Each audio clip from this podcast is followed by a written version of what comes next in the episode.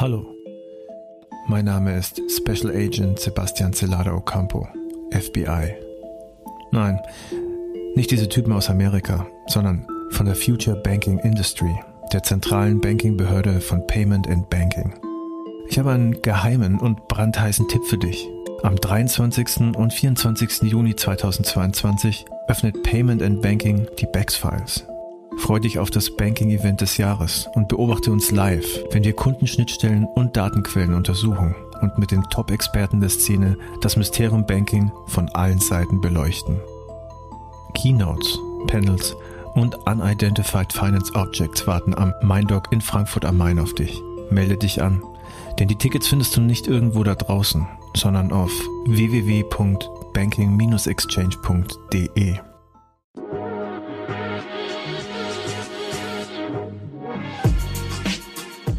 Payment and Banking, der Podcast aus der Mitte der Fin, Tech und Payment Branche mit eurem Host André Bajorath. Herzlich willkommen zum Payment und Banking Fintech Podcast. Ich bin heute mal wieder alleine aus dem Team, aber ich werde keinen Monolog halten, sondern ich habe jemanden an meiner Seite, virtuell an meiner Seite, wir haben uns noch nie persönlich gesehen, Max, aber du wirst uns jetzt auf jeden Fall mal sagen, wer du bist, was du machst und äh, hoffentlich sehen wir uns dann auch demnächst mal. Aber dieses äh, Virtuelle ist ja mittlerweile unser New Normal geworden. Herzlich willkommen, Max von TLGG. Hallo, freut mich sehr, dass ich da sein darf und ja, ähm, persönliches Treffen in Person äh, würde mich auch sehr freuen im nächsten Schritt.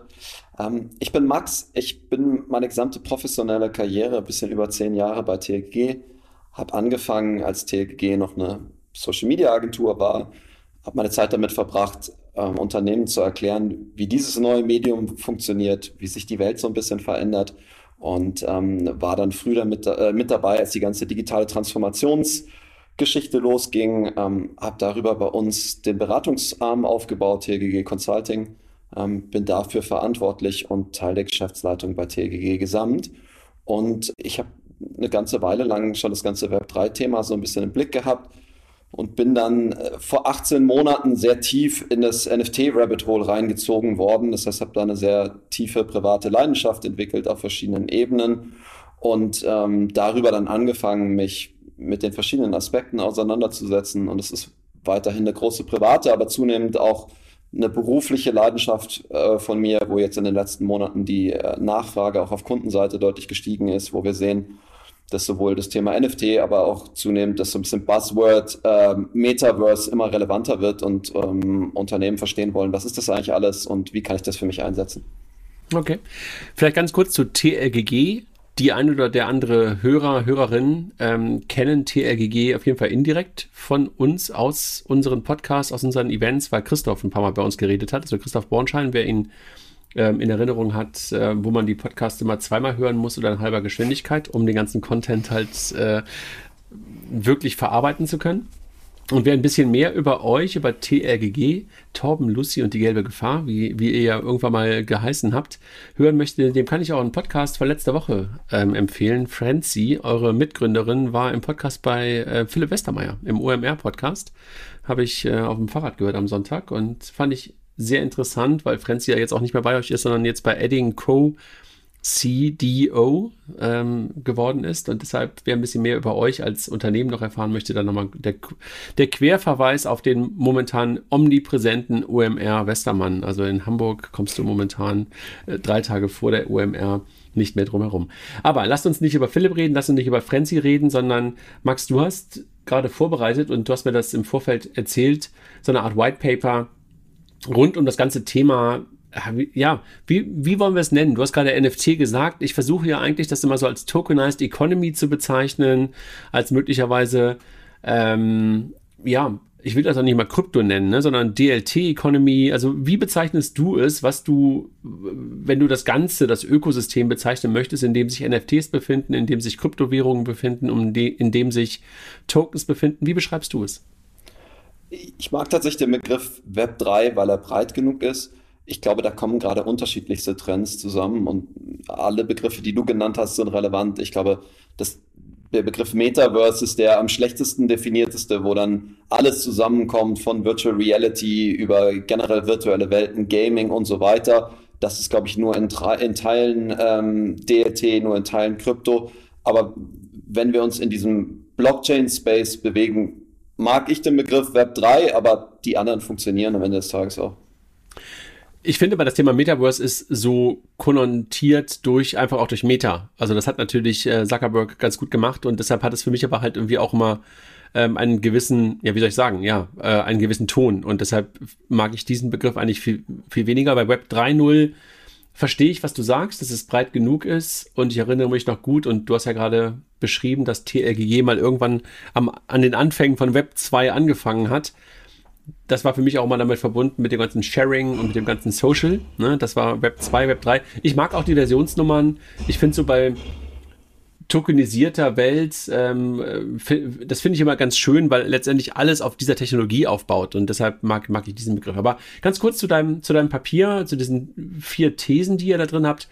Veröffentlicht ihr das in den nächsten, nächsten Tagen, nächsten Wochen? Das ist der Plan. Ähm, wahrscheinlich werden es doch eher äh, Wochen als Tage. Ich glaube, wir sind inzwischen bei 48 Seiten ähm, und mhm. dementsprechend geht da ganz ordentlich nochmal Quellenchecks und Korrekturlesen und ähnliches rein.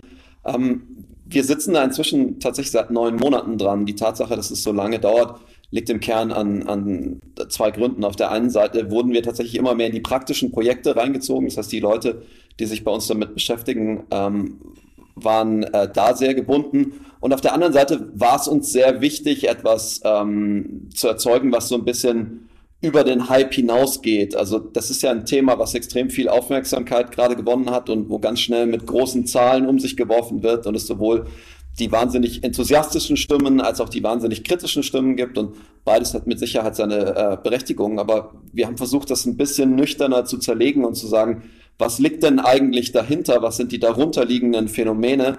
Und das ein bisschen aufzudröseln. Und weil es tatsächlich sehr viele Themen sind und die auf komplexe Art und Weise miteinander zusammenhängen, ist es jetzt wirklich ein ziemlich ausführliches Papier geworden. Okay. Für die Einordnung müssen wir vielleicht ganz kurz noch sagen, wir nehmen auf etwa zwei Tage, drei Tage nach dem Luna-Desaster, was gerade passiert ist, also sozusagen ein algorithmischer Stablecoin, der gerade zusammengebrochen ist in sich selber kann man, glaube ich, so bezeichnen. Also insofern äh, kann ich total verstehen, dass da eine super Dynamik drin ist. Und wenn du da etwas Bleibendes fabrizieren willst, ähm, bist du wahrscheinlich niemals am Ende. Wahrscheinlich musst du irgendwann sagen, okay, jetzt bin ich damit so weit zufrieden, dass da trotzdem immer noch Lücken drin sind. Aber magst du uns vielleicht ganz kurz so vier Thesen, vier Treiber, die du siehst in dieser ganzen Web 3.0 und ich bleibe mal bei deinem Lieblingsbegriff ähm, jetzt für die, für die Hörerinnen und Hörer. Welche Thesen, welche Bewegungen sind das, die du siehst im Web 3.0? Ja, also für uns fängt das an mit etwas, was wir Virtualisierung nennen. Ähm, wir verbringen in verschiedensten Formen mehr Zeit in virtuellen Welten mit virtuellen Medien, ob das ganz normal ähm, Desktop-basiert und im Videochat, wie hier jetzt beispielsweise gerade ist, ähm, ob das äh, Smartphones sind, ob das Augmented Reality ist, ob das Virtual Reality ist, äh, Spiele, Arbeit, Freizeit, Medien, auf all diesen Ebenen, glaube ich, ähm, ist das Virtuelle ein größerer Teil unseres Lebens, ohne dass es diese klare Unterscheidung immer gibt zwischen der reellen physischen Welt und der virtuellen. Und in dem Maße, in dem wir mehr Zeit darin verbringen, gewinnt es, glaube ich, äh, mehr an Bedeutung. Und das ist auf der einen Seite wirklich popkulturell, es beeinflusst unser Leben, unsere Gesellschaft in allen Formen. Und haben wir ja auch schon beim Thema Social Media viel über die politischen Implikationen gesprochen. Und dann, wann immer etwas an Bedeutung gewinnt, äußert sich das meistens natürlich auch in irgendeiner Art und Weise im finanziellen Sinne. Das heißt wirklich, das Virtuelle wird wertvoller auf die eine oder andere Art und Weise. Und das ist so ein bisschen die Grundlage.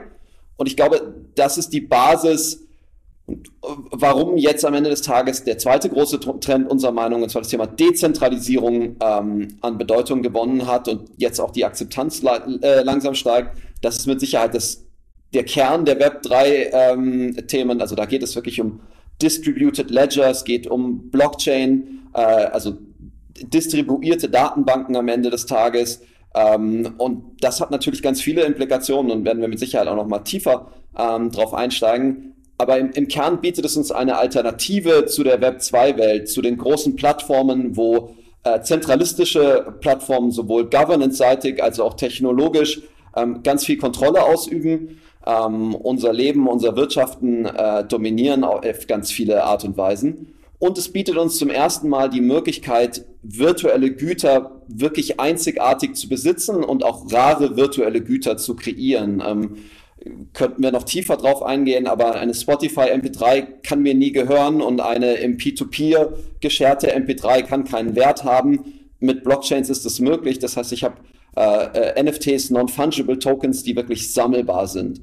Ähm, und dann komme ich so ein bisschen in den dritten großen Trend unserer Meinung nach, und das ist die Finanzialisierung. In dem Moment, wo etwas als Token ausgedrückt wird, und da bist du ja auch schon drauf eingegangen, wie wichtig Tokens für diese Welt ähm, äh, sind, ist das natürlich deutlich einfacher handelbar. Also dezentrale Technologien machen mit Sicherheit viele Sachen, aber ähm, eine ihrer Kernfeatures ist, sie sind sehr transaktional Sie machen es sehr einfach, ähm, äh, äh, virtuelle Güter, virtuelle Assets zu handeln, egal ob das Fungible Tokens sind oder Non-Fungible Tokens. Und unserer Meinung nach, was wir damit beobachten, ist, dass sich ähm, relativ analoge, teilweise ineffiziente Märkte deutlich effizienter, transparenter, schneller machen kann, dadurch, dass ich diese Güter äh, virtualisiere, dadurch, dass ich diese Güter tokenisiere. Und das hat natürlich ganz viele Implikationen und allein über äh, Märkte und, und ihre Vor- und Nachteile kann man mit Sicherheit stundenlang sprechen.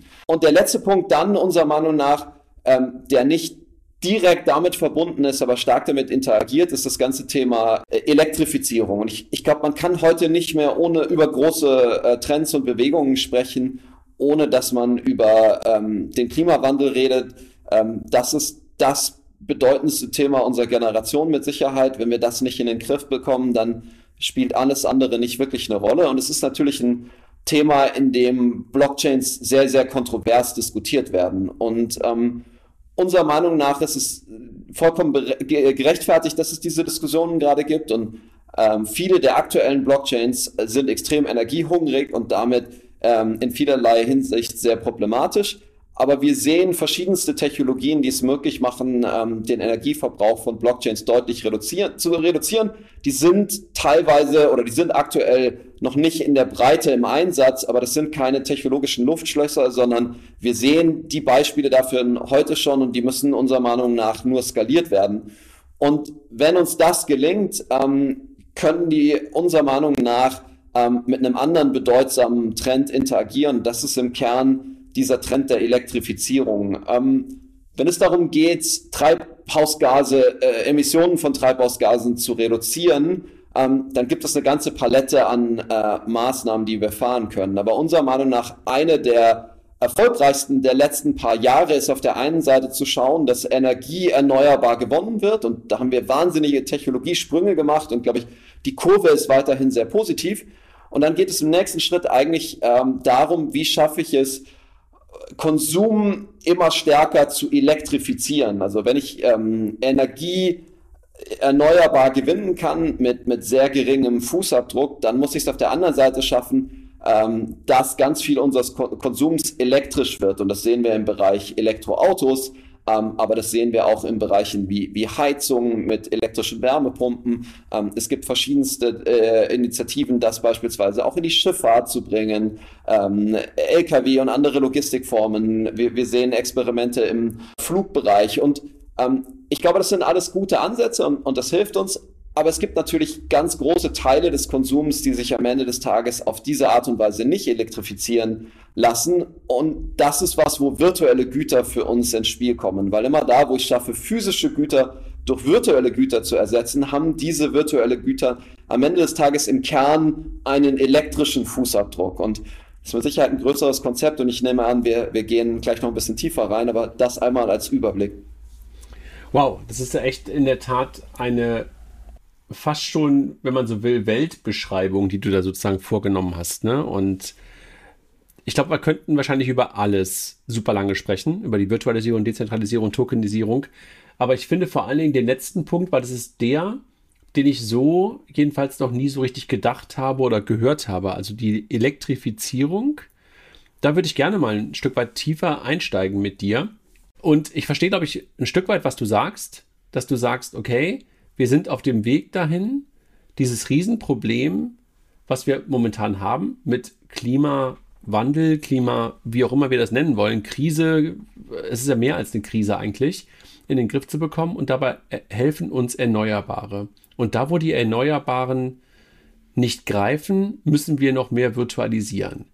Das ist ja echt mal, mal spannend, weil momentan ist doch alles, was wir bisher meistens hören, wenn wir über das Thema Tokenisierung und Virtualisierung nachdenken, eher klimafeindlich, weil alle immer sagen, dafür braucht man so unglaublich viel Energie. Steig mal ein bisschen tiefer da rein, warum du das möglicherweise anders siehst und was da deine These ist, warum das eigentlich vielleicht auch andersrum gesehen werden kann. Ja, sehr gerne. Ähm, das hat verschiedene Gründe. Also auf der einen Seite glaube ich, man muss immer das Potenzial und den Vektor einer Technologie bewerten und nicht ausschließlich den Status quo. Und wenn, wenn ich über Blockchains rede, wenn ich über Datencenter rede, dann wird häufig darüber geredet, wie der Energieverbrauch heute ist. Aber wenn wir immer nur diese Status Quo-Betrachtung angelegt hätten, dann wären wir nie zu Elektroautos gekommen, dann wären wir nie zu PVs gekommen. Weil vor zehn Jahren gab es die gleichen Diskussionen, dass Leute gesagt haben, ja, aber Elektroautos werden doch eh nur mit Kohlestrom betrieben und PVs sind bei weitem nicht effizient genug. Dementsprechend ist, glaube ich, da wichtig, was ist das maximale Potenzial, was sind teilweise wirklich auch die, die physikalischen Grenzen und was gibt es heute schon in Initiativen. Und, und da sehe ich viel, vielversprechendes ähm, im, im Bereich Blockchains, aber auch Datencenter und so weiter. Und auch da können wir gleich nochmal tiefer rein. Ganz, ganz kurz, glaubst du, das wird so ähnlich sein wie in der Chip-Industrie, dass man ähm, in der Blockchain-Industrie plötzlich einfach auch so immer wieder so eine Verdopplung oder was auch immer irgendwie der Effizienz innerhalb der, keine Ahnung, nächsten halben Jahres und sowas haben wird? So, so dieses Mursche Gesetz haben, haben wir, glaube ich, momentan noch nicht wirklich in dieser Hinsicht, ne? Ich glaube, es, es wird ähm, sprunghafter, aber dafür extremer werden. Also wir, wir können gleich jetzt schon mal ähm, in, die, in die technischen Details einsteigen. Dann sind wir so bei ähm, Proof of Stake versus Proof of Work oder äh, L2s. Da, da sehen wir eher so, wenn uns da, wo uns das gelingt, was es in Teilen schon gibt, sehen wir eher so Sprünge von 99,9 Prozent dann von einem Moment auf den anderen in dem Moment, wo dieser Wandel getan ist. Ähm, aber vielleicht, vielleicht gehen wir da gleich noch mal rein ähm, und ich würde einmal nochmal versuchen, so ein bisschen auf das Gesamtbild einzugehen. Ich glaube, das Zweite, was wichtig ist, wenn wir wirklich was ändern wollen, ist Energieverbrauch oder Treibhausausstoß ganzheitlich zu vergleichen. Und es ist immer einfach zu sagen, okay, die, die Blockchain verbraucht so und so viel Strom und das ist doch Quatsch, weil das ist ja alles nur Spekulation und Luftschlösser und warum sollte jemand überhaupt diese Energie verbrauchen? Und dann ist eigentlich jedes Gramm CO2 ist ein Gramm zu viel. Aber am Ende des Tages alles, was wir, unser ganzes Leben, Konsum, jede unserer Aktivitäten verbraucht CO2 oder stößt Treibhausgase aus. Und ich glaube, wichtig ist immer zu gucken, wo ist Energieverbrauch von beispielsweise Blockchains additiv und wo ist er substituierend? Und wenn es substituierend ist, was substituiert es? Und ich glaube, in den verschiedensten Kategorien, die gerade so auftauchen, gibt es durchaus andere Produktkategorien, die einen sehr hohen ähm, Ausstoß haben, die man gut substituieren kann. Und ich glaube, wir haben ganz, ganz viel Konsum, der nicht unbedingt in dem Sinne nützlich ist, sondern das ist Leidenschaft, das ist Luxus, wie auch immer man das nennen möchte. Ich glaube, gerade in der westlichen Welt, und das ist ja der Teil der Welt, die ihren äh, Ausstoß deutlich reduzieren muss, ist es ja nicht so, dass wir neue Klamotten kaufen, weil wir nicht genug Klamotten haben, um, um uns irgendwie warm zu halten. Es ist ja nicht irgendwie so, dass wir Autos kaufen, weil wir nicht gut von A nach B kommen. Und ich glaube, das gilt für einen ganz, ganz großen Teil unseres Konsums, äh, deutlich 50, äh, deutlich nördlich der 50 Prozent. Und dann ist für mich eigentlich, wenn wir es ganz radikal formulieren, eher die Frage, was ist der Treibhausausstoß pro eingesetzten Euro? Also wenn die Leute ihr Geld eh ausgeben und jemand sagt, okay, ich habe 1000 Euro, 5000 Euro, 100.000 Euro, 10 Millionen Euro und das ist mein Budget und ich investiere das teilweise als Investition, teilweise für den Konsum, dann ist eigentlich die Frage, wie schaffe ich es, dass ich möglichst wenig Ausstoß für diesen eingesetzten Euro habe und auch für diesen äh, volkswirtschaftlichen, für, fürs pro Bruttoinlandsprodukt fast. Und wenn man sich zum Beispiel jetzt mal eine der häufigsten Use Cases von NFTs gerade anschaut, Kunst und Collectibles, dann hat natürlich die physische Variante davon auch einen extremen Ausstoß. Also wenn, man, wenn wir wirklich im teuren Kunstbereich sind, wie es ja manche NFTs sind, dann muss diese Kunst produziert werden. Bei einer Metallstatue beispielsweise muss, müssen die Materialien transportiert werden und dann, dann werden die gehandelt auf irgendwelchen physischen Marktplätzen. Dann fliegt vielleicht jemand aus Zürich zur Art Basel nach Miami und dann fliegen da gleichzeitig noch irgendwelche Hummer ein, die die Leute da essen wollen. Und es wird irgendwie Champagner eingeflogen, dann kommen die Leute zusammen. Und dann kauft jemand ein Kunstwerk. Und dann wird das Kunstwerk in ein Flugzeug gepackt und fliegt zurück nach Zürich oder bleibt in irgendeiner steuerfreien Flughafen, äh, kommt da in ein Lagerhaus. Das hat ja alles einen, einen physischen Fußabdruck und es verbraucht CO2 und äh, ohne zu tief einzusteigen, am Ende des Tages oder können wir gleich tiefer reingehen, ich glaube, wir werden Konsum nicht los, weil wenn wir morgen versuchen, auf 90 Prozent Essen zu verzichten, glaube ich, dann kollabiert unsere Wirtschaft und damit, glaube ich, kollabiert unsere Demokratie und dann kriegen wir am Ende das Klima auch nicht gerettet. Also du sagst eigentlich, das, was man momentan häufiger hört als These, wir müssen uns reduzieren, ist gar nicht richtig, weil würde uns einfach vor auch große Probleme stellen, sondern du sagst, wir müssen anders konsumieren, in anderen Welten konsumieren und die virtuelle Welt hilft uns dabei, dieses anders umzusetzen. Wir können weiter in Anführungszeichen spaßvoll den Kon dem Konsum frönen, was ja ein Stück weit ähm, fast ein Hobby für den einen oder anderen geworden zu sein scheint. Aber wir können das halt mit dem eingesetzten Euro, hast du es, glaube ich, vorhin beschrieben, so machen, dass es halt CO2 freundlicher ist, wenn es in der virtuellen Welt stattfindet. Jetzt hast du es gerade bei Kunst ein Stück weit greifbar gemacht wobei ich nicht glaube, dass jeder unserer Hörerinnen und Hörer unbedingt jetzt der Kunstkäufer ist. Hast du noch ein anderes Beispiel, wo du sagst, das ist wirklich etwas, was so Daily Relevance hätte, wo du sagst, das ist heute in einer, also mit einem hohen CO2-Ausstoß versehen, in einer echten Welt und das können wir relativ uns gut vorstellen, virtuell durchzuführen?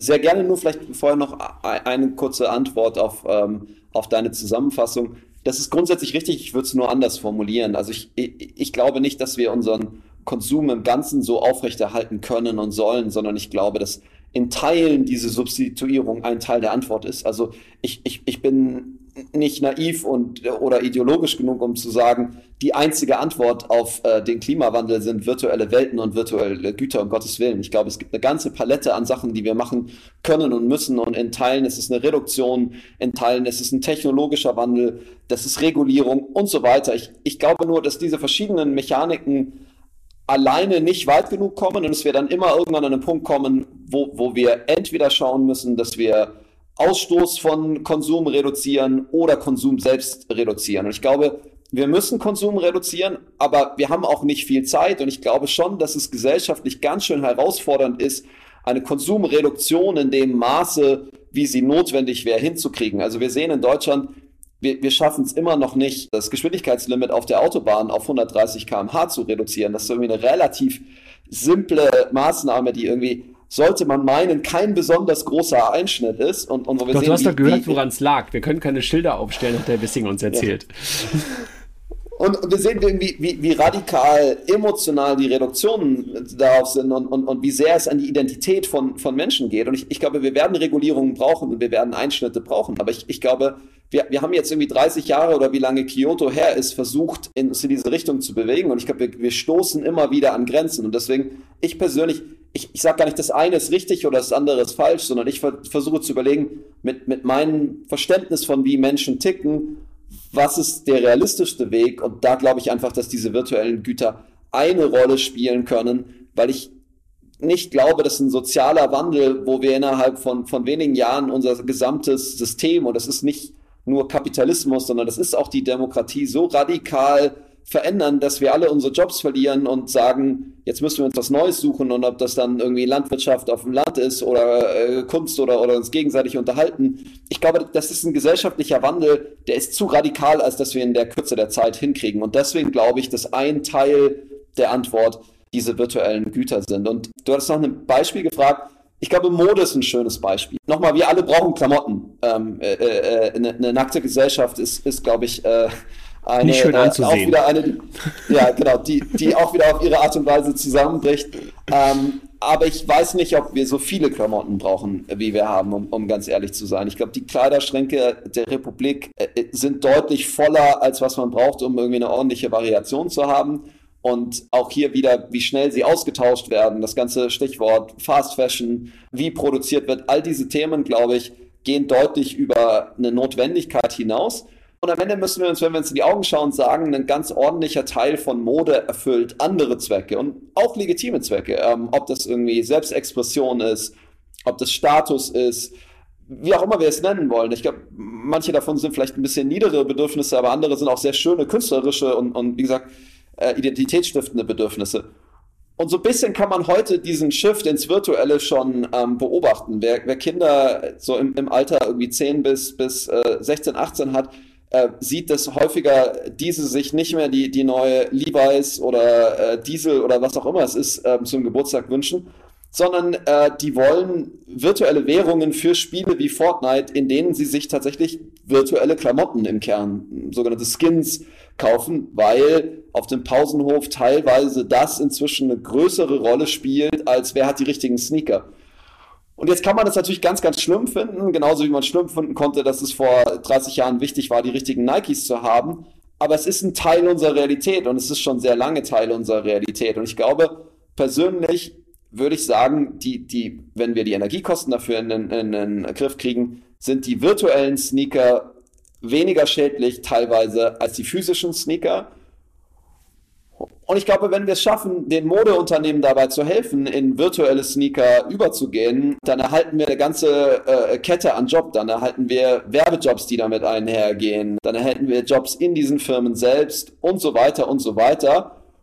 Und es gibt sogar die Extremform von Mode, wo Leute ähm, sich 30 Paar Sneaker kaufen und die einfach nur bei sich zu Hause stapeln, die gar nie auspacken und, und all das nur als ein reines Collectible tatsächlich teilweise als ein Investment betreiben. Also Sneaker war eine großartige Investmentklasse die letzten 20 Jahre, weil diese künstliche Verknappung, wie wir sie jetzt bei NFTs haben, tatsächlich genau in dem Bereich schon eine Rolle spielen und Marken wie Supreme, die es sogar schaffen, irgendwie rote Ziegelsteine für 400 Euro zu verkaufen oder Rick Owens, der schwarze T-Shirts für irgendwie 500 Euro verkauft, zeigt, dass es gar nicht immer um das Materielle, sondern am Ende um die Marke, äh, um das Drumherum geht. Aber Max, mal ganz im Ernst, ganz blöde Frage. Beschreiben wir gerade ein Hamburg-Mitte, Berlin-Mitte-Bubble-Syndrom? Auch. Ähm, also mit Sicherheit ist es ein Teil davon, aber wenn wir ehrlich sind, äh, äh, ist natürlich die, die Hamburg-Mitte-Berlin- Bubble hat einen signifikant höheren CO2-Ausstoß als andere Teile der Gesellschaft. Von daher, ich glaube, genau das ist ein Teil der Gesellschaft, der, der besonders stark irgendwie die Transition schaffen muss. Und am Ende des Tages, auch wenn es vielleicht ein kleinerer Teil der, der Bevölkerung ist, ähm, ist es natürlich einer, der, der volkswirtschaftlich eine große Rolle spielt und, und damit in der Gesamtwertschöpfungskette und, und äh, über die verschiedenen Arbeitsplätze hinweg eine große Rolle spielt. Also am Ende Konsum, Luxusgüter, all diese Themen sind ein nicht insignifikanter Teil unserer Gesellschaft. Und ich, ich sage ja nicht, dass wir unsere gesamte Wirtschaft übertragen äh, äh, sollen. Und wie gesagt, dass es keine anderen Antworten gibt auf, auf Klimawandel. Aber ich glaube, das ist ein wichtiger Teil, der eben auch übertragen werden muss. Und es gibt ja schöne Statistiken, wo man am Ende des Tages sagt, 0,1 Prozent der Bevölkerung sind verantwortlich für einen signifikanten Teil des CO2-Ausstoßes. Und jetzt, wenn wir in Klischees sprechen, dann habe ich irgendwie globale Eliten, die dann nicht nur in Berlin-Mitte sitzen, sondern eben auch in, in Moskau oder in den Emiraten oder weiß ich nicht wo. Und die haben mal nicht eben ein Auto, sondern die haben 15 Autos und, und die haben nicht, nicht ein paar Sneaker, sondern die haben 100 Paar Sneaker und die touren um die Welt und, und konsumieren.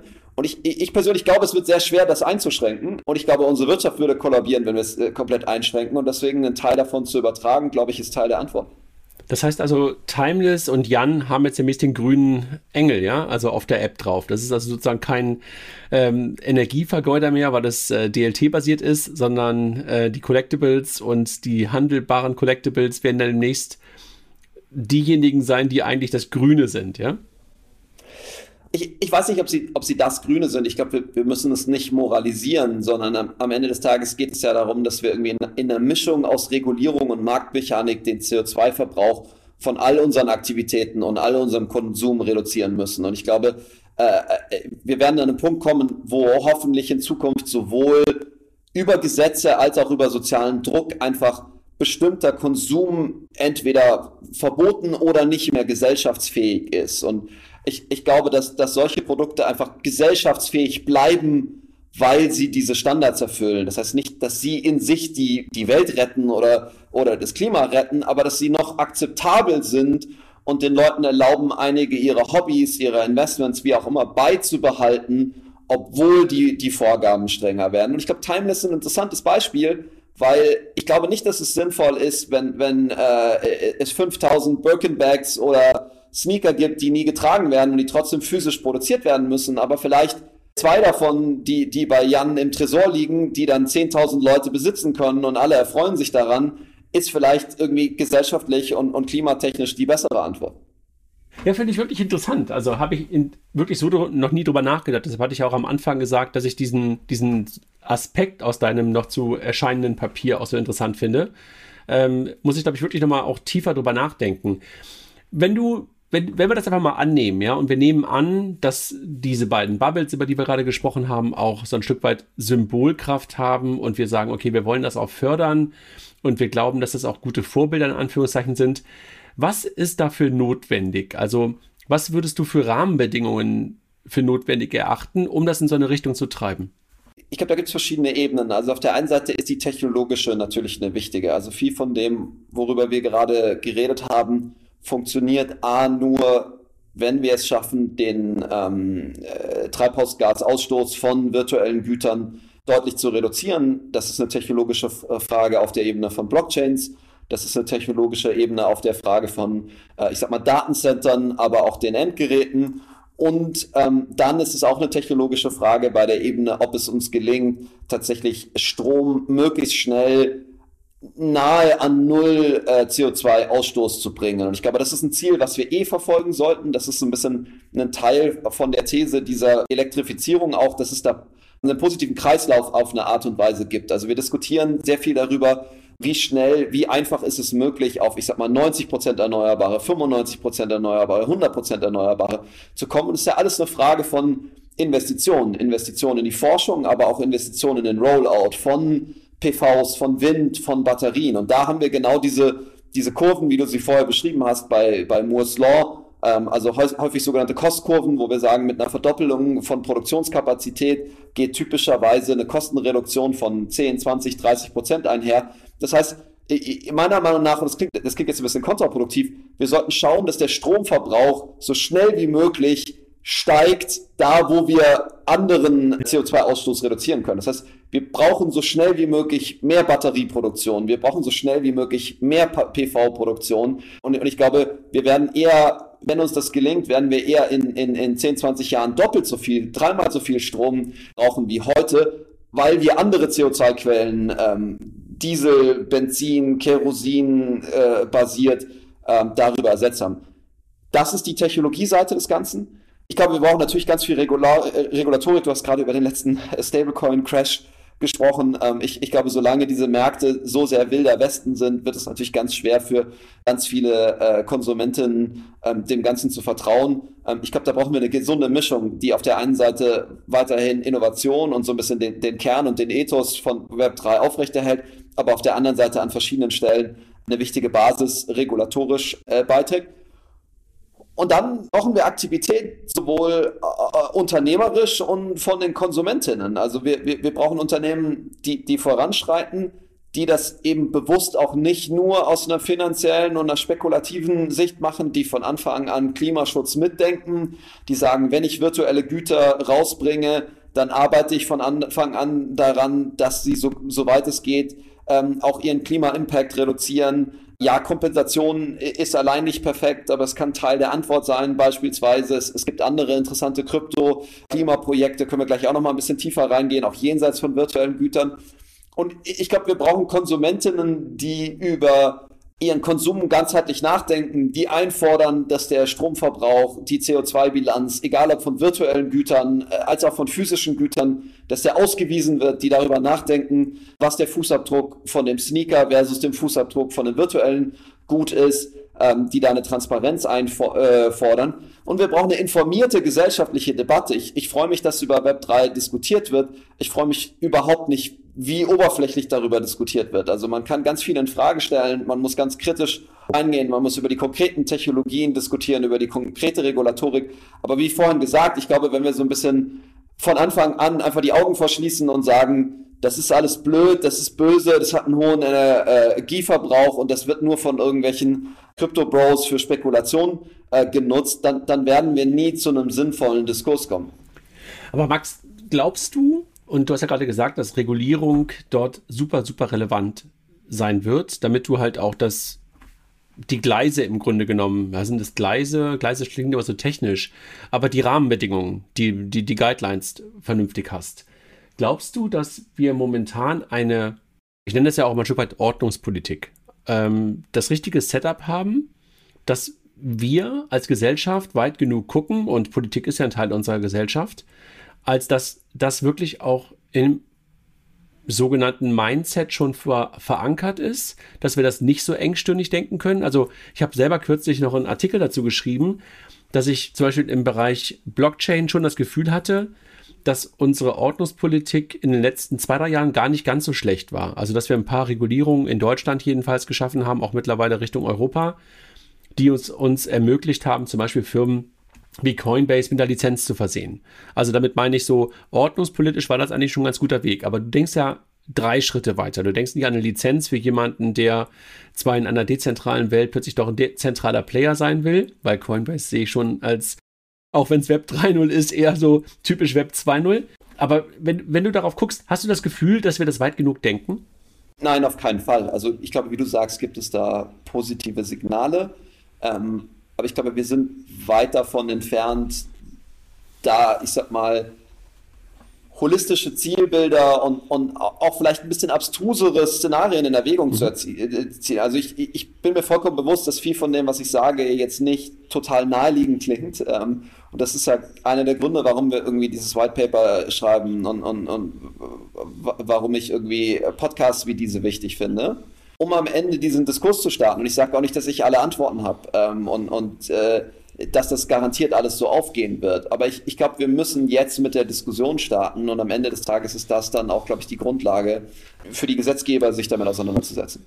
Aber was glaubst du, was muss zuerst sein? Ist es zuerst die Politik, also das Rahmenwerk, oder ist es erst die Wirtschaft oder ist es ein Ping-Pong? Also, dass du immer so dich so weiterentwickelst, dass sozusagen der eine einen Schritt macht, der andere sozusagen nachzieht. Also Technologie haben wir ja gerade schon gesagt, ist wie auch noch ganz, ganz wichtig dabei. Also was treibt, wer treibt wen? Gibt es da aus deiner Sicht eine richtige Antwort oder ist es ein Wir werden sehen? Ich, ich glaube, wie immer ist es natürlich eine, eine Kombination. Also ähm, keiner dieser gesellschaftlichen Akteure können allein, glaube ich, eine Antwort fabrizieren ich habe das Gefühl, dass es eine sehr passionierte Web3-Community tatsächlich gibt, die an den technologischen Antworten sehr intensiv arbeitet und, und denen diese Themen auch wichtiger sind, als man denkt. Ich habe das Gefühl, dass es eine, eine Web3-native Wirtschaft gibt, die, die auch loslegt. Ich glaube, die traditionelle Wirtschaft wacht jetzt gerade erst auf und, und deswegen ist es so wichtig, dass wir diese Diskussion führen. Die Politik ist für mich noch am weitesten hinterher und, und schaut für mich schon sehr auf eine Schadensbegrenzung und, und weniger auf die Potenziale. Und das, das ist für mich eine Frage beim Thema Klima. Aber es ist schon auch eine Frage, und ich weiß, da, da wird sehr ideologisch und philosophisch bei so Themen wie Freiheit. Es ist eine Frage bei, wie machen wir uns unabhängiger von den großen äh, Plattformen der letzten Welle? Wie, wie fördern wir Innovation? Und ja, ich weiß, das ganze Thema Meinungsfreiheit und Zensur ist mit Sicherheit das emotionalste, aber auch das sind europäische Werte. Und ich glaube nicht, dass wir da dogmatische Antworten finden sollten, aber zu sagen, das sind Trade-offs und ähm, es, es, es gibt nicht die Antwort, die entweder perfekte Freiheit äh, oder perfekte Sicherheit und, und ähnliches fabriziert da beide Seiten der Medaille stärker in die Diskussion aufzunehmen, ist schon was, wo ich mir, was ich mir noch mehr wünsche von der Politik am Ende. Aber da bin ich total bei dir. Also ich glaube, gerade da hat Christoph ja auch auf den ein oder anderen Konferenzen bei uns ja auch schon mal starke Reden zugehalten und ähm, das, was du gerade so nur andeutetest mit Souveränität und dergleichen, sind ja Dinge und Werte und ja vor allen Dingen Werte, die wir, glaube ich, in Europa haben, die nicht alle in der Welt genauso teilen. Also ich sehe das auch als riesengroße Chance und möglicherweise ist halt auch das Web 3.0 eine Chance für Europa, weil es zu den Werten passt. Also das Dezentrale haben wir natürlich ein Stück weit mehr als andere. Und ich glaube auch, dass dieses selbstsouveräne Handeln, selbstsouveräne ja, Haben auch von Daten, glaube ich, auch viel mehr zu uns passt. Ne? Also ich glaube, wenn wir dort die Chance haben, gerade auch neue Ökosysteme zu bauen, basierend auf dieser Technologie, dann passt es, glaube ich, sehr gut zu den europäischen Werten. Da bin ich bei dir. Also da könnte man wahrscheinlich wirklich auch noch deutlich, deutlich größer denken. Und ich habe gerade so ein bisschen Hoffnung manchmal, wenn ich nach Europa schaue und so etwas höre wie Self-Sovereign Identity, dass man sich mit solchen Themen beschäftigt, dass man sich mit so etwas beschäftigt wie einem digitalisierten Geld, was möglicherweise plötzlich Funktionalitäten bekommen hat. Also der eine oder andere nennt es digitalen Euro. Ich versuche es immer Feature Money zu nennen, weil ich das irgendwie greif, also schöner finde, weil das irgendwie auch deutlicher macht, was es eigentlich sein kann. Ne? Ähm, ich glaube, da hat man echt große, große Chancen. Sehe ich wirklich so. Sag mal, du hast gerade schon ein paar Mal gesagt, du siehst eine große Chance darin auch in NFTs. Und wir haben gerade so ein bisschen über Timeless gesprochen, was ja letztendlich auch in diese Richtung geht. Und momentan hat man ja manchmal das Gefühl, dass NFT so ein bisschen so ein Spaßding ist. Aber so wie du es gerade beschrieben hast, kann es ja wirklich ein Enabler sein, um Dinge anders zu denken, anders zu machen, anders zu konsumieren. Und nicht nur so ein Spaßding, nicht nur irgendwie ein Stück Banksy zu haben, ein Stück Sneaker zu haben, ist das für dich echt so richtig Mittel zum Zweck für etwas Größeres? Ich glaube, es ist, es ist viele Sachen auf einmal. Also ähm, vielleicht, ich weiß nicht, wie tief alle in, in NFTs drin sind, Non-Fungible Tokens. Das, das ist die einzigartige Variante eines Tokens, also wo ein Bitcoin, ein Ethereum austauschbar ist, ähm, ist, ist ein NFT am Ende des Tages immer ein einzigartig identifizierbarer Datenbankeintrag auf einer ähm, distribuierten Blockchain und es ermöglicht mir auf einmal zu sagen, das ist mein Bild, das gibt es nur einmal, das gehört mir, das ist mein Sneaker, das gibt es nur einmal, das gehört mir. Und das, ist dieser ganze Collectible Kunst und so weiter Use Case. Und der ist spannend und ich glaube, der ist auch, der ist schon stark auch Spaß getrieben, so wie andere Teile unserer Wirtschaft Spaß getrieben sind. Also das ist, was ich meine. Ich glaube, ganz, ganz große Teile von unserer Gesellschaft und unserer Wirtschaft sind am Ende nicht so utilitaristisch, sondern haben viel mit den schönen und emotionalen Seiten des Lebens zu tun. Ich glaube, viele davon kann man im virtuellen da rein übersetzen. Auf der anderen Seite ist es auch eine ganz trockene Grundlagentechnologie, eine Datenbanktechnologie am Ende des Tages. Und ich, ich kann die für verschiedenste Sachen nutzen. Ich kann äh, mir vorstellen, in Zukunft zu sagen, ein Impfpass ist ein NFT. Ich kann Zugang gewähren über NFTs. Das heißt, es kann eine Art von Mitgliedskarte sein, kann, mir, kann mein Fitnessstudio-Pass sein, äh, kann eine Lizenzvereinbarung sein, kann, wenn wir so Sachen äh, uns überlegen, wie zum Beispiel eine Verbriefung immer häufiger in Form von NFTs vorzunehmen, wo, wo Grundstücke auf einmal über NFTs gehandelt werden. Das sind natürlich dann alles so Sachen, wo Notaren und auch verschiedenen äh, äh, ähm, öffentlichen Institutionen auf einmal anders wird und das ist mit Sicherheit auch ein weiter Weg.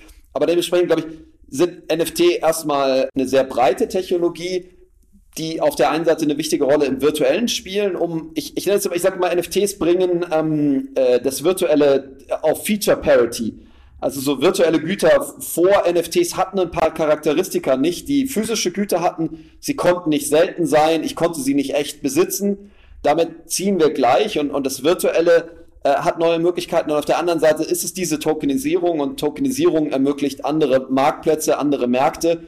Und äh, wie gesagt, auch wieder eine hochemotionale Diskussion über, wie freie Märkte will man und was sind die Vor- und Nachteile. Aber ich glaube, wenn wir sagen, wir brauchen am Ende des Tages auch eine effizientere Wirtschaft, dann brauchen wir auch effizientere Märkte, glaube ich. Und ich, ich glaube, dass auch da Tokens, sowohl fungible als auch non-fungible, auch wieder eine wichtige Rolle spielen können. Und wie gesagt, da wird es dann ganz emotional, aber vielleicht ist es halt auch ein effizienterer Handel von Immobilien an manchen Strecken oder eine bessere Verteilung am Ende des Tages. Nichts anderes sind Märkte, ja.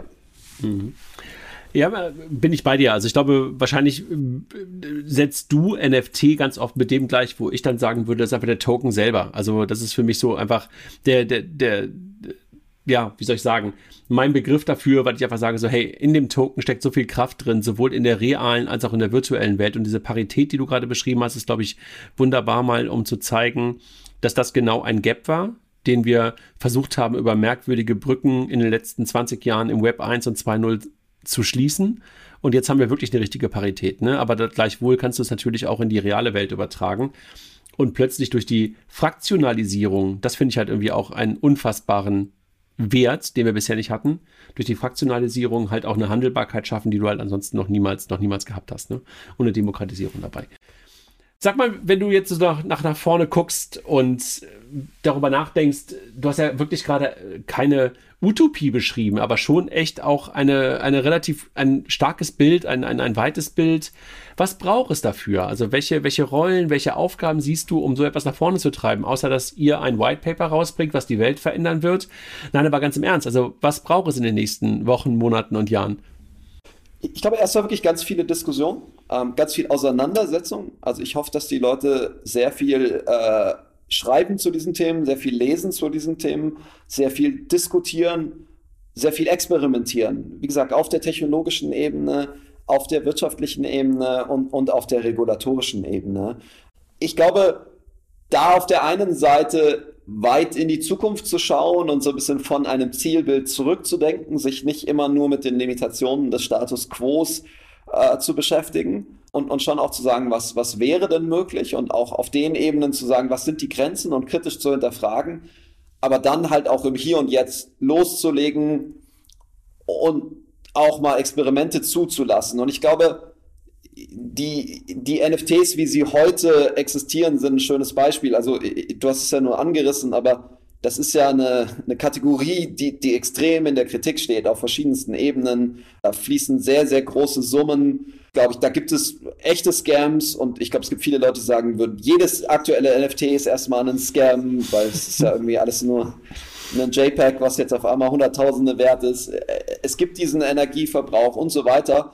Und ich, ich glaube, da eine Betrachtung zu finden, die, die nicht nur daraus kommt, warum ist das alles Quatsch, sondern es auch mit den tatsächlichen Alternativen zu vergleichen und zu sagen, am Ende sind das keine neuen Phänomene, sondern das, das sind Bestandteile des menschlichen Lebens und, und der Gesellschaft, die wir schon immer hatten, gerade in Momenten der Innovation. Also so, äh, es heißt nicht umsonst Goldgräberstimmung, weil als wir Gold irgendwie erschlossen haben, war, war das natürlich eine wahnsinnig chaotische äh, Phase. Als wir irgendwie Öl als Rohstoff erschlossen hatten, war das eine wahnsinnig chaotische Phase. Und ich glaube, diesen Kompromiss zu finden aus im Hier und Jetzt zu challengen und zu fordern und zum Beispiel, da kommen wir auf die technologische Ebene zu sagen, der, der, der Merge von beispielsweise Ethereum auf äh, von Proof of Work zu Proof of Stake, der muss so schnell wie möglich stattfinden. Äh, wir unterstützen Projekte und äh, NFTs oder auch, auch DeFi-Projekte, die schon heute auf Proof of Stake ähm, äh, Blockchains sind. Äh, wir arbeiten an L2s und, und fordern die ein, aber gleichzeitig nicht die ganze Gattung und Kategorie äh, zum Fenster rauszuwerfen, weil es nicht innerhalb von Tagen und Wochen passiert, sondern mal Monate braucht. Das ist so der einzige Appell, den ich geben kann. Und ich, was, was ich sehr schade finde, ist, dass ich eine sehr polarisierte Diskussion wahrnehme. Von auf der einen Seite einer häufig sehr naiv optimistischen Web3-Krypto-Bewegung, die ganz ideologisch ist, auch wirklich schöne Träume hat, aber, aber so ein bisschen die Kritik nicht nachvollziehen kann und so ein bisschen beleidigt sich dieser Diskussion stellt und sagt, ihr, ihr versteht die Zukunft nicht und ihr wollt euch gar nicht damit auseinandersetzen und dann müssen wir uns auch nicht mit euch unterhalten. Und auf der anderen Seite einer traditionelleren Welt, die, die wie gesagt, mal fünf Minuten sich reinliest, diesen Exzess sieht, den es aber so auch in anderen Teilen der Gesellschaft gibt und sagt, okay, dann sind es alles Vollidioten und also man, man liest da für mich die extremsten und, und äh, manchmal naivesten Positionierungen, wo es zum Beispiel Leute gibt, die sagen so, ich habe ein Computer Science Degree und ich habe mir die Blockchain mal angeschaut und das ist alles Quatsch.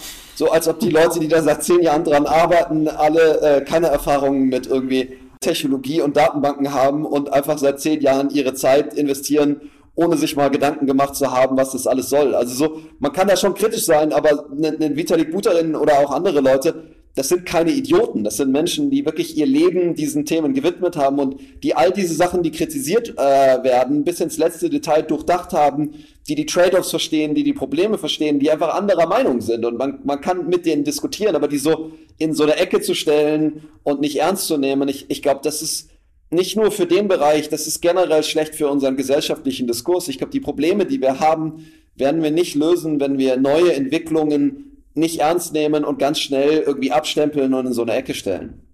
Glaubst du, dass es ein Problem momentan von der ganzen Diskussion ist und ja, ist eigentlich, dass einige der Kryptowährungen zu schnell zu erfolgreich waren? Ja. ja, ne? Ich habe das Gefühl, das ist so, ne? Weil dadurch entsteht Neid auf der einen Seite, Unverständnis auf der anderen Seite und generell einfach, ja, einfach großes Unverständnis und so, was soll das denn alles, ne? Und, und, und da kommen wir, glaube ich, in die ideologische Debatte. Also ähm, viel des Web 3, des Krypto-Ethos ist natürlich zu sagen, das sind freie Märkte und damit sind es sehr spekulative Märkte mit extremen Ausreißern nach oben und nach unten. Und wie, wie du gesagt hast, so eine Selbstsouveränität der, der Web 3 Enthusiast, die Enthusiastin würde immer sagen, das sind sich selbst korrigierende Märkte. Die Leute wissen, worauf sie sich einlassen. Das geht mal steil nach oben und dann geht es steil nach unten.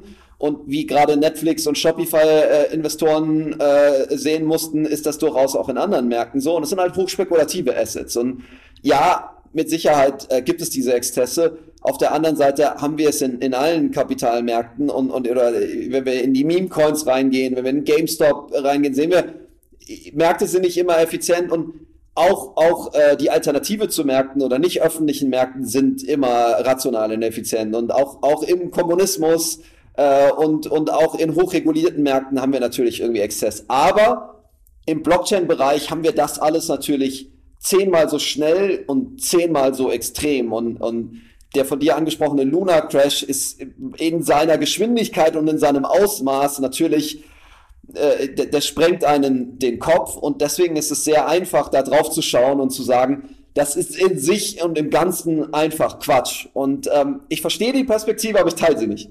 Wir haben ja gerade über Berlin-Mitte gesprochen und möglicherweise ist es ein bisschen irgendwie wie auf Steroiden. Ne? Also so fühlt es sich in, in, in Teilen auf jeden Fall an.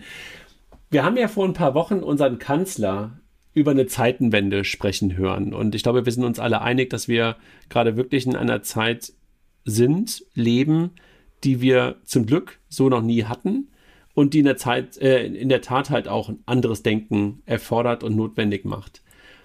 Glaubst du, dass diese Zeitenwende so etwas wie das, worüber wir gerade sprechen, Blockchain, DLT, Tokenisierung, NFT, dass es dem hilft oder ist es eher schädlich, dass wir uns gerade auf ein paar andere Kernthemen konzentrieren müssen, wie möglicherweise Panzerhaubitzen und sonstige Dinge? Ich glaube, beides kann passieren. Also niemand kann die Zukunft gut genug oh, vorhersehen. Ich glaube, solche Momente sind ja immer Katalysatoren, die, die wirbeln erstmal bestehende Strukturen auf. Und ich glaube, wir sind in einer Phase, wo auf einmal alles wieder zur Debatte steht und neu verhandelt werden kann. Und ähm, das kann natürlich bedeuten, dass wir ich sag mal, grundsätzlicher, langfristiger denken, Sachen in Frage stellen und dann auch offen für neue Lösungen sind. Und, und das ist einen dieser Impulse zu geben, ist das Einzige, was wir am Ende des Tages versuchen. Also ich sag mal, einen Debattenbeitrag. Aber natürlich sind es auch Momente, wo wir emotional sind, wo die Gefahr besteht, engstirniger zu werden, wo die Gefahr besteht zu sagen, wir müssen uns jetzt fokussieren und wir haben keine Zeit für diesen ganzen Quatsch und jetzt ist die harte Realität. Und es ist halt so, da, da, da sterben Menschen und ähm, natürlich im, im Vergleich äh, wirken vielleicht manche ähm, andere Debatten und, und Phänomene, wo irgendwie für 300.000 Euro Affen-JPEGs gehandelt werden, wirken natürlich trivial.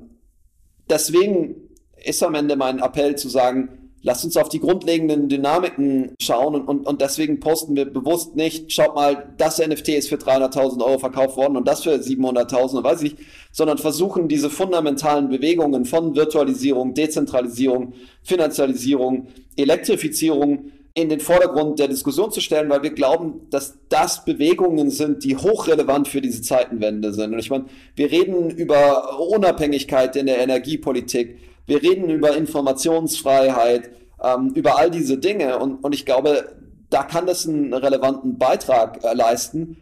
Wie die Debatte nachher sich entwickelt und wo das landet, keine Ahnung. Ähm, das werden wir sehen. ja, also ich glaube, ich verstehe genau, was du, was du sagst und dass es wirklich auch eine große Frage ist von, glaube ich an diesen technischen Fortschritt oder diesen technischen Wandel. Der eine oder andere würde es vielleicht gar nicht als Fortschritt sehen, aber ein Wandel ist es allemal. Und ich glaube auch, das ist eine, die Frage, die sich, glaube ich, jeder selber beantworten muss. Glaube ich an so etwas wie eine tokenisierte Welt? Glaube ich daran, dass das irgendwie einen großen Vorteil bringen kann? Und dann hat das halt ein paar Folgen. Zieht es ein paar Folgen nach sich, hat ein paar Opportunities, hat natürlich auch ein paar Gefahren. Aber ich glaube, diese Belief-Frage, das wirst du ja aus der Agenturwelt auch immer sehr gut kennen, oder die wichtige Why-Frage, ähm, ja, Why vielleicht gar nicht, aber die Belief-Frage ist es, glaube ich, die muss man, glaube ich, einmal für sich beantwortet haben. Und wenn man sagt, okay, jo, das wird so sein, dann muss man wahrscheinlich viele, viele Dinge von denen, die wir gerade besprochen haben, nämlich Ordnungspolitik, ähm, Technologie und so etwas auch ähm, fördern und vorantreiben. Max, wir haben jetzt fast eine Stunde über das ganze Thema gesprochen und der eine oder andere wird sich in unserem Podcast fragen, okay, das ist zwar alles ein bisschen Blockchain, Blockchain ist sowas wie Fintech und wir haben, wir haben ein bisschen NFT gestriffen. Wenn du jetzt noch einmal ganz kurz darauf guckst, wo ist da eine Relevanz zu Payment, wo ist da eine Relevanz zu Banking? Hast du da eine Sicht drauf? Absolut. Also am Ende des Tages ist das dieser ganze Trend von Finanzialisierung für uns. Also ähm, ich glaube, Blockchains sind am Ende des Tages eine, eine Technologie, in der äh, Zahlungen und auch Währungen ja sehr nativ vorgesehen sind. Also es ist eine sehr, sehr transaktionale Technologie. Und, und das ist unserer Meinung nach so for better or for worse, was diese Dezentralisierung auch bringt. Es ist nochmal eine, eine transaktionalere Wirtschaft, eine transaktionalere Gesellschaft, also wo ganz viele Sachen, die vorher nicht handelbar waren, die vorher nicht bewertbar waren, auf einmal ähm, handelbar werden. Plus der Möglichkeit, wenn etwas einmal tokenisiert ist, eine komplexe Palette an finanziellen Instrumenten anzusetzen. Also ich kann ja virtuelle Güter, NFTs, kann ich zum Beispiel wieder als Collateral für äh, Kredite nutzen. Ich kann komplexe Derivate bauen, wie du es gesagt hast. Ich kann sie fraktionalisieren. Es gibt sogenannte Liquidity Pools. Ähm, und im, im äh, Web3 DeFi-Umfeld habe ich ja dann häufig so, so ein bisschen so Protokolle über Protokollen über Protokolle, die alle miteinander äh, interagieren. Es gibt einen schönen Begriff Money Legos. Ähm, und, und da entstehen extrem komplexe Welten. Ähm, ich, ich kann die Kritik auch schon vorwegnehmen. Da sind wir natürlich ganz schnell bei der letzten großen äh, Finanzkrise. Finanzkrise ich glaube, diese, ja. die, die Situation ist, glaube ich, in Teilen anders, weil ich auch eine, eine höhere ähm, Transparenz, zumindest theoretisch habe. Ich kann Tools bauen, die sehr genau analysieren, wie das alles zusammenhängt und weil es tatsächlich dezentraler ist, weil zumindest in der Theorie so ein bisschen die, die, die Choke Points äh, geringer sind. Aber ja, Fälle wie Luna zeigen, ich muss diese Tools natürlich auch einsetzen. Und wenn ich naive äh, Investorinnen habe, die am Ende des Tages, ohne sich zu informieren, genauso draufspringen, dann entstehen diese Risiken. Aber dementsprechend, ich glaube, das sind sowohl riesig große Chancen als auch riesig große äh, Risiken für die Finanzwelt, für Banken, für Payment. Und wenn man das zu Ende denkt, ist es natürlich auch eine ganz spannende Frage für die, die Rolle von äh, traditionellen Anbietern, weil ein paar der Angebote, die, die gerade traditionelle ähm, Unternehmen anbieten, die werden ein Stück weit obsolet gemacht durch diese Technologie. Dafür entstehen neue Möglichkeiten. Und es gibt natürlich auch immer die spannende Frage, wie verbinde ich die aktuelle Welt mit dieser neuen stehende? Also ich, ich bin kein Maximalist, ich bin nicht äh, äh, naiv. Ich glaube nicht, dass äh, in, in 10, 20 Jahren die gesamte Welt dezentral, Blockchain-basiert, wie auch immer funktioniert. Genauso wie ich nicht glaube, dass alles virtuell stattfinden wird. Und ich glaube, wie in vielen Bereichen brauchen wir Brücken, brauchen wir Übersetzungen. Und da ist es für mich sehr, sehr spannend zu sehen, wie die traditionellen Finanzunternehmen, welche Antworten sie darauf finden, welche Rollen für sie, sich, sie für sich finden, wie offen oder geschlossen sie diesen Themen gegenüberstehen. Wobei du ja momentan auch siehst, dass einfach Rollen sich verschieben, ne? Also, dass du halt siehst, dass der eine oder andere, der eigentlich aus der Web 3.0 Welt kommt, als Finanzdienstleister plötzlich oder als, keine Ahnung, als Börse plötzlich irgendwie mal dazu alles ist, dass plötzlich irgendwie Kryptounternehmen, klassische Banken kaufen, also diese, diese Welten verbinden sich, glaube ich, gerade schon ziemlich. Ähm, ob das dann die Brückenbauer sind oder die Brückeneinreißer, werden wir sehen. Ähm, aber das ist, glaube ich, irgendwie echt eine, ja, finde ich auch eine super spannende Frage. Glaubst du, dass wir transaktional noch lange auf dem Geld dann unterwegs sind, was wir heute haben? Oder wird sich eine andere Art von Währung etablieren? Was glaubst du? Letzte Frage, weil es ja Fintech-Podcast ist. Ich glaube, das ist eine super spannende Frage. Aktuell sieht es für mich so ein bisschen aus, als ob fast so ein bisschen zwei parallele Gesellschaften entstehen, als ob es so die, ähm, ich sag mal, die, die, die Krypto, ähm, Web 3, äh, Enthusiasten, Maximalisten, wie auch immer man sie nennen möchte, gibt, die, die glaube ich schon sehr an auch Kryptowährungen glauben. Ether ist ein bisschen, steht inzwischen halt so eine, eine Art Krypto-Reservewährung, wo es wirklich auch Leute gibt mit, mit nicht insignifikant Kapital, die anfangen, sich gar nicht mehr so sehr für die Fiat-Kurse zu interessieren. Die letzten paar Tage vielleicht doch ein bisschen mehr, aber grundsätzlich ihr, ihr, ich sag mal, ihr, ihr Net Worth ähm, und ihre Zahlungskraft und vieles und auch, auch den Wert von Assets zunehmend in, in dieser Parallelwährung äh, denominieren auf eine Art und Weise. Und, und ich, ich glaube, das wird nicht in Gänze weggehen. Und dann, glaube ich, gibt es immer noch 99 Prozent der Gesellschaft oder mehr, die, die da sehr weit von weg sind. Und ich glaube nicht, dass wenn die stärker in diesen äh, Bereich einsteigen, dass die alle diese Position einnehmen werden. Ich glaube schon, dass das nur stattfinden wird mit einer Form von digitalisierteren Fiat-Währungen, wie auch immer man die dann nachher nennen möchte. Und, und ob das dann der digitale Euro oder der digitale Deu äh, Dollar ist, ob das Stablecoins sind, vielleicht keine algorithmischen ähm, oder oder oder besser nicht. ja, ähm, und, und, und ich glaube, das ist eine ähnliche Frage wie, wie die Frage von Identifizierung. Also so, ich, ich glaube, diese traditionelle also nicht traditionelle Welt, aber die, die traditionelle Kryptowelt wird versuchen, pseudonym zu bleiben, wird versuchen, ohne KYC mit, mit Wallet basiert zu arbeiten.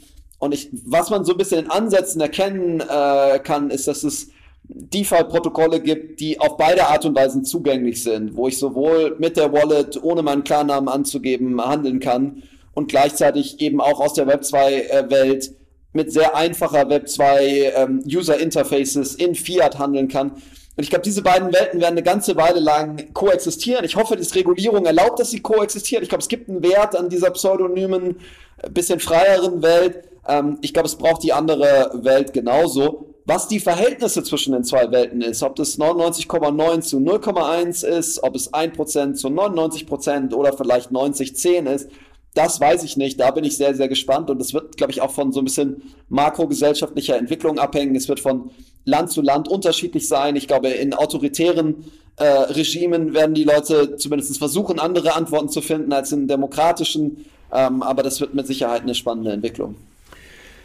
Super Ausblick und wir haben ja auch vereinbart, dass wir möglicherweise noch den einen oder anderen Podcast machen und das Thema zentral und dezentral hast du gerade schon so wunderbar angeteasert. Könnte ein wunderbarer weiterer Podcast sein, darüber zu sprechen. Max, ich danke dir erstmal und äh, vielleicht wird der eine oder andere, was ich gerade schon andeutete, ein bisschen überrascht sein, dass wir wirklich super wenig eigentlich über Payment und Banking gesprochen haben. Du hast aber gerade natürlich gesagt, ey, eigentlich ist das alles darunter transaktional und insofern spielt das Payment jedenfalls eine unglaublich große Rolle in der ganzen Welt. Banking natürlich auch, weil es tokenisiert ist. Echt tolle Einblicke, hat mir super viel Spaß gemacht. Ähm, ich danke dir sehr für diese gute Stunde und ähm, wir hören uns hoffentlich wieder. Dankeschön, Max. Sehr gern. Danke dir, hat viel Spaß gemacht.